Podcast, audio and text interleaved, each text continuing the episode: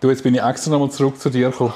Ja, wir werden alt. Ja, wir werden wirklich alt. Wir werden milde, müde, nachlässig.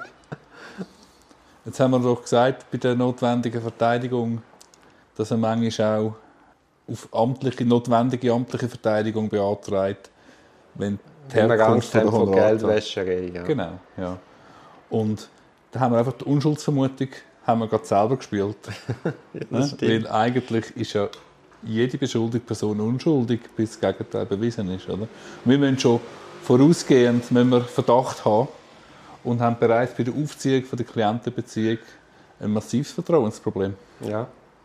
Oder? Wie erklärst du einem Klienten, der jetzt einen Kostenvorschuss leisten will, dass du jetzt das Geld nicht annimmst? Genau, obwohl man eigentlich auf Freispruch geht oder möglicherweise Oder zumindest in der Vorwürfe. Instruktion noch auf dem Standpunkt bist Genau. und du selber vom Fall ja eigentlich gar noch nicht, oder du vom Fall noch gar nicht weißt. Ja, genau. Also, es gibt glaube ich, in anderen Ländern, wir haben es glaube ich, schon mal in einem Podcast erwähnt, gibt es ja das Honorarprivileg in der Geldwäschereigesetzgebung. Die Schweiz kennt das nicht. Dass man einfach im Rahmen von Strafverteidigungen ein Honorar kann ohne Bedenken annehmen. Natürlich nicht absurde Honorar, nicht absurde Honorarvorschuss, selbstverständlich, gewisse Schranken, aber einfach in einem gesunden Rahmen kann Honorar annehmen. Ich meine, es ist so, wie, soll man das sagen?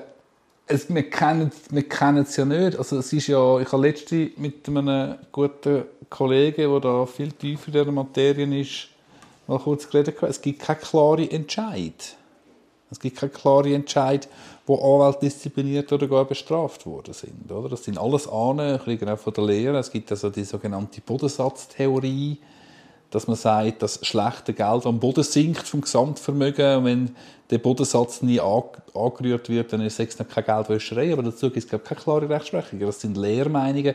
Wir haben wenig Entscheid, will ich damit sagen, gar kein bis wenig Entscheid, wo es um das geht. Wir haben wirklich keine Klärung und sind in einem extremen Graubereich. Und klar, müssen wir auf der sicheren Seite sein und halt einmal mehr die amtliche Verteidigung beantragen. Lieber einmal zu viel als zu wenig.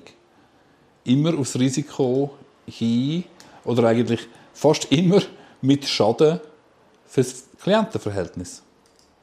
Fürs Vertrauensverhältnis zum Klienten. Ja, mein lieber Freund, du tust da ein Riesenfass auf. Wir müssen das immer detaillierter anschauen. Wo ist eine Anstiftung zu falschem Zeugnis? Wo ist eine Nötigung? Wo ist eine Begünstigung? Wo ist eine Urkundenfälschung? Dann bei Wirtschaftsdelikt im Zusammenhang mit dem Honorar.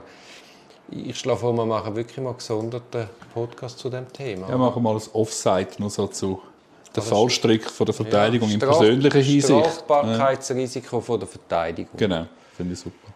Und nicht, dass ich das absolut könnte beantworten wie du sagst. Es ist vieles im Fluss, aber es, es bietet, also ich bin auch der, der dann auf die sichere Seite geht. Gut, jetzt lade ich. Einen schönen Tag.